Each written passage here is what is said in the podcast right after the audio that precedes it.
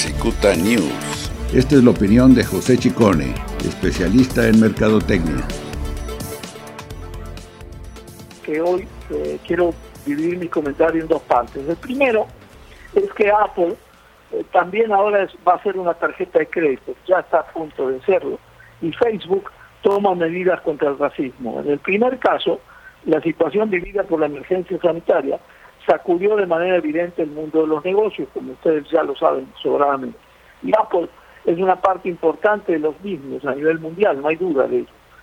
Ahora, la compañía eh, de la manzanita exitosa muestra una vez más ser innovadora y adaptada a las circunstancias actuales donde la economía se está cerrando peligrosamente y el consumidor necesitará del apoyo de las empresas para poder adquirir sus productos.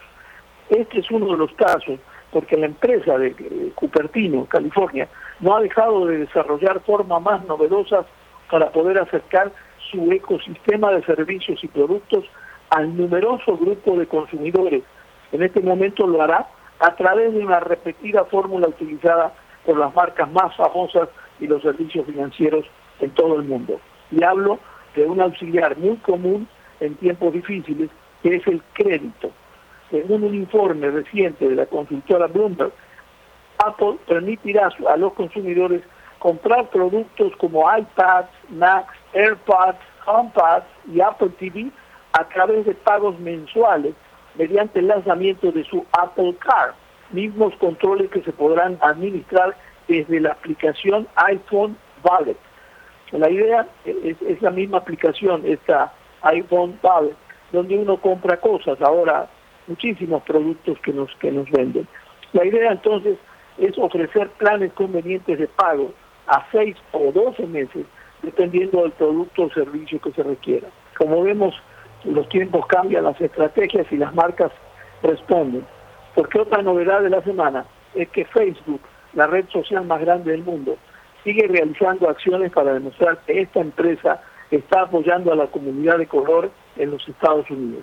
De acuerdo con un reciente informe de ciertas cuentas en su plataforma de redes sociales asociadas con grupos de supremacía blanca, un vocero de la compañía explicó a la agencia de noticias que habían monitoreado las cuentas y comenzaron a ver publicaciones que animaban y asusaban a las personas que debían asistir a las protestas en persona y no por la vía virtual.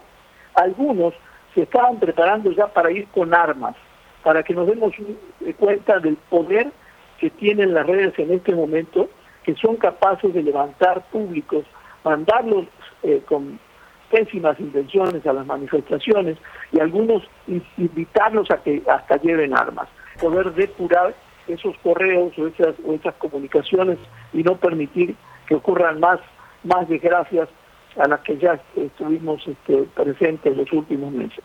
Como vemos, las empresas se van adaptando, como les decía, y bueno, en este caso para proteger al público consumidor. En el caso de Apple, evidentemente, para ayudar a la gente a que adquiera productos, la situación está complicada y la gente no cuenta con el efectivo que tenía antes de, de esta pandemia.